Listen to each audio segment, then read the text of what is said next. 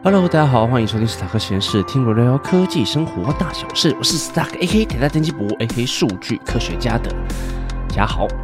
很快的一个月过去了，我们这个月呢录了几次音啊，就是恢复一下正轨嘛。赶着就是 Apple Podcast，我们还在首页的时间，就多发个几集就往前冲，后面我就不知道了。最近啊，台风陆续的前来，这上个台风啊，希望南部的朋友就没事，因为听说中南部那边好大雨，蛮严重的嘛，对不对？就是礼拜四放假，哎，好像还好。然后礼拜五的时候早上，他们才宣布要停班停课嘛。整个灾情啊，好像就是风大雨大的，也蛮麻烦的。南部来了一个，北部怎么不能来呢？北部的卡努台风啊，也也是形成的嘛。那我刚刚看气象局这边发布的一些台风预测图啊，好像又有 AT 立场似的，就把台风挡在外面。我觉得，嗯，这是怎样啊？这几年真的是台风不会直接打到台湾来，诶对啊，而且他这边写说什么卡努台风啊，会变成长寿台风啊，是要多长寿？你是要停留多久？我记得小时候好像有一个台风。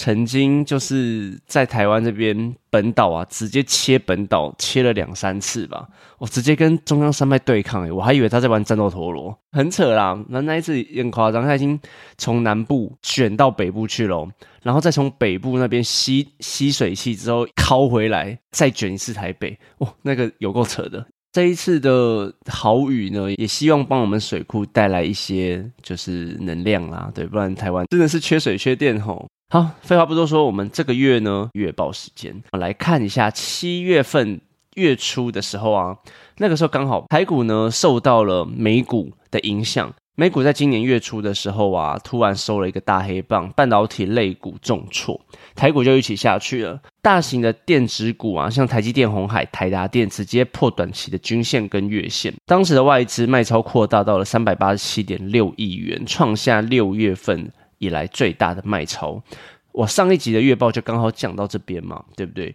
那个时候就很多声音出来说，是不是要下去啦？是不是要下去啦？因为 AI 概念股也红了一时半刻。自从二零二二、二零二三啊，好像除了航运股之外，还没有冲这么高的概念股过嘛，对不对？当时七月初的气尾啊，就在就在想说，是不是这个抓最后一只老鼠的时候到了？但是呢，到了七月九号。到七月十五号的时候，哦，干 CPI 指数出来啦，年增三点零九趴，创下二零二一年四月以来的新低。但是这不包括能源还有食品价格的核心 CPI。如果把能源跟食品价的这种核心 CPI 的数值算出来呢，大概是四点八。但是大家看到。消费者物价指数 CPI 年增三点零九就高潮啦，因为市场看到这个数字啊，当然是一直觉得说，一直希望释放消息，就看你 FED 赶快降息好不好？所以那个时候我就在思考说，如果啦，今天美国如果是一个华人社会好了，华人统治的国家，或者是一个比较得过且过的民族性，当市场或者是下面的声音这么多的时候，这种得过且过啊，还有苟且的心态就发生了嘛。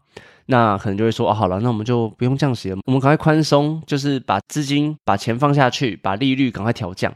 如果发生在华人社会，我猜啦，可能会发生类似的状况。毕竟像什么现在说缺电，隔天就不缺电，电厂就不盖的这种例子也是有嘛，对不对？用各种的原因呢，觉得已经打击通膨完成，所以提前降息，让人民开心。但是我觉得在美国这个国家不会发生。FED 从去年以来，在制定这个目标的时候，它就是说它的 CPI 要看到二，看到二之前，它可能不会降息。不管这个数值呢是 CPI 指数或者是核心 CPI 指数，都一样，反正他们就是要一个看到二嘛。所以在七月份的时候又升息了一码，虽然股市的市场上开始有修正的状况了，但是这两周都还是充斥着一堆 AI 的消息，真的很多。我当时就是在讲说，如果手上没有半只这种 AI 概念股的话，真的会哭死诶那至于要不要上车，当时啦，我当时觉得还可以。对，那但是什么时候要下车的话，就要盯一下了，因为每天盯个收盘会比较安全一点。那到了七月十六到二十三号的时候呢，开始美国跟台湾有蛮多财报就陆续出来了嘛。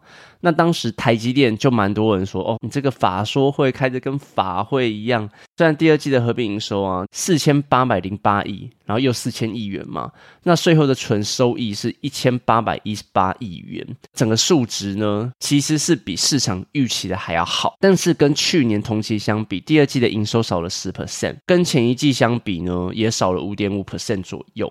后续的接单状况，CEO 也跳出来说会持续的调降预期。听完之后，很多人说什么变法会啊烂透了，后面接单没有那么多啦。但是我看完整个他们的叙述之后，我觉得没那么悲观呢。当时的投资量体还有外资的说法，的确是会有一点疑虑，但就是没崩，就是有撑住。我录音的时候是七月三十一号。还是没有崩，虽然已经要进入淡季了，但是到了第四季，AI 晶片的产能需求，我认为还是会大增的。在年初的时候预期说啊，今年台积可能不会破六百啦，可能会升起，然后会降落，但是破六百可能要等二零二四的第一季。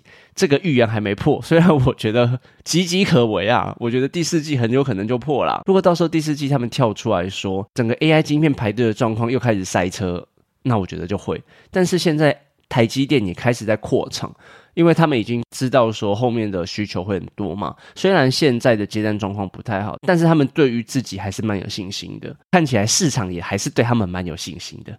对了，看看下半年吧。我是不信王美花在那边公开言论说什么现在产能很满啊，干。一切我都还是以台积啊，还有国外媒体释出这边的消息为主，好不好？那目前呢，NVIDIA 的 A 百啊、H 一百的 GPU 都是由台积电包办，并且使用台积电的先进制程还有封装技术。很多人在吵他们法说会都没有讲高雄厂嘛，这边也是蛮好笑的啦。说什么？哎，你们要盖一个先进的封装厂，为什么不盖在高雄？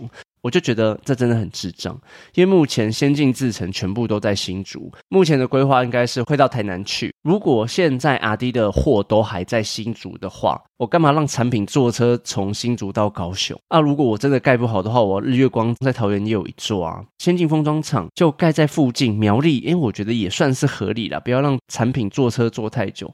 坐车坐太久也是个风险啊！你们想哦，如果今天产品一直都在工厂就算了，可是它就是会跑来跑去，我们要把这些晶片啊从一个盒子换到另外一个盒子，再加上车程的因素，我们之前真的有做过类似的实验，不过这个东西就不要再讲下去了，我再讲下去可能就要 GG 了。我这边录完音之后，我再重听啊，看我会减掉多少。那另外一个我想讲的是特斯拉，前几周的股价冲到两百八、两百九，但就是一直没有过三百。财报释出之后呢，虽然营收这边显示的确是增加了，但是股价却往下跌。在分析的时候呢，主要的原因是因为毛利率的下修，目前是十八 percent 左右。如果把这几年的图摊开来看的话，会发现毛利率的确是在一个相对低点的位置，并不怎么漂亮，而且是持续降低的。如果把特斯拉的营收呢乘上毛利之后，会发现这几季啊是慢慢的变少的。特斯拉的研发费用呢也很显著的上升了。马斯克说他们要大量的把钱投入在 AI 嘛，就是没错，又是 AI。并且在第三季的时候会进行工厂的大幅度升级，车的产能会变少，所以这个出来呢就知道说，哎，第三季特斯拉的财报不会很漂亮，因为他们车辆的产能要变少了，那可能卖的车会不会就变少了，营收会不会直接降低？这是市场预期的啦。有的时候车厂他们是先订购车嘛，对不对？那订车之后，这个钱有些人就直接缴掉了，营收也是会加上去。会不会有一些买车的人认为说，哎，你工厂要升级，那我就是等你升级完了之后我再卖，可能会比较有保障。反正呢，不管任何原因，这个消息释出之后呢，跌了一大波嘛。但是我觉得，如果你跟我一样是今年年初在很低的点，什么一百六、一百七买的，我认为啦是不用在乎这短期的波动，短时间内它不会再回到一百六了啦，除非再发生什么几个大事件。月底的时候，AI 的消息又一大堆，虽然 AI 概念股看起来好像慢慢的快要涨不动了，但是从消息面上看，还是一大堆 AI 的消息，而且只要跟 AI 沾上边的都会涨。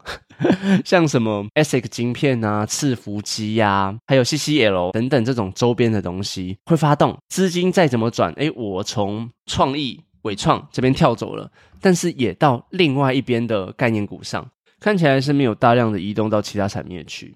也有人整理说七家协同纯正的 AI 公司，像台积电就是生产七纳米晶片嘛，广达呢就是云端伺服机，广明是协作的机器人，伟创代理 NVIDIA 的 AI 伺服器主板，华星光呢是光纤的网通，全新呢生化加累晶，台达电是电源。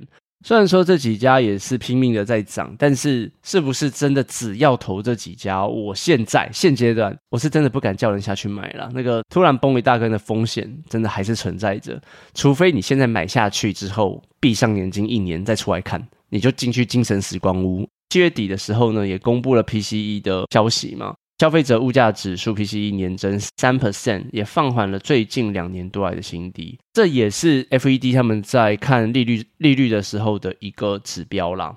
如果今天开始放缓，失业率也下降或怎么样的话，各种的经济指标如果真的很差，他们就会考虑提前的调降利率。但如果很多的指数都还是一个高点的话，我觉得提前调降就真的是做梦。七月底，另外一个我觉得蛮有趣的新闻是。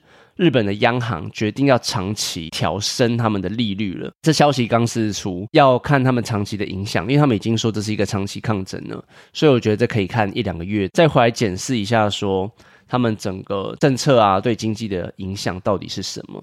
总之七月底了啦，我觉得快要进入淡季了。如果前几个月你们 AI 概念股涨不少的，真的是恭喜你们。对，就我自己提前先散了部分持股，然后把它转移到其他的产业区。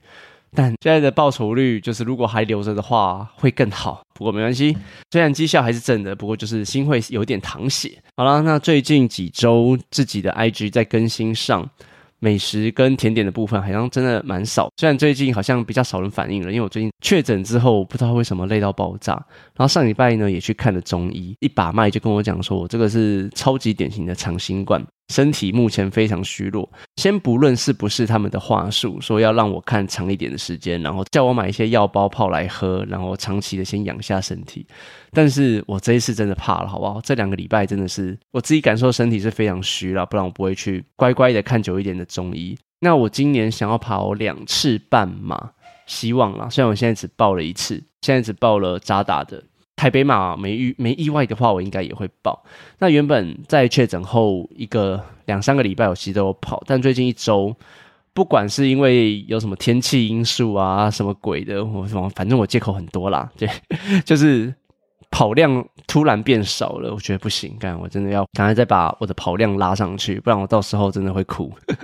好了，那大概就是这样子。七月份目前还是讲了很多 AI 概念股的部分，剩一个月我就要去学校报道了。会去里面教计算机概论跟金融科技投资的部分，会在想说有一些教材整理一下，也是可以跟观众朋友们分享的。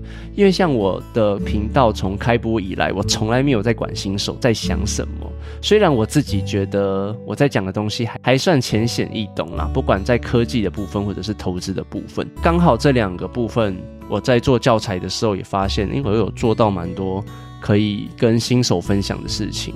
比如说，在投资的时候，你可以有哪四种分析的方法？像基本面、筹码面、技术面跟消息面嘛。在一些名词解释，比如说选择权是什么啊，期货是什么啊。那在科技的部分，可能也有一些东西。可以跟观众分享吧，虽然我不知道观众想不想听啊。我从后台数据看起来，投资相关的主题真的是会好上许多啊。投资相关的主题，不管你们在留存率啊，或者是点阅率上，好像都比较好一点。好了，那如果想要跟我建议什么，想要建议我讲什么的观众朋友，也可以私讯给我，或者是我我会开一个表单给大家填写。IG 上我也发个线动好了，也可以了，好不好？所以就是这样子，请大家多多支持我啊！现在可以点下你们的 Apple Podcast，然后五星给我一些回馈，好不好？就这样，哈，那我们下次见，拜拜。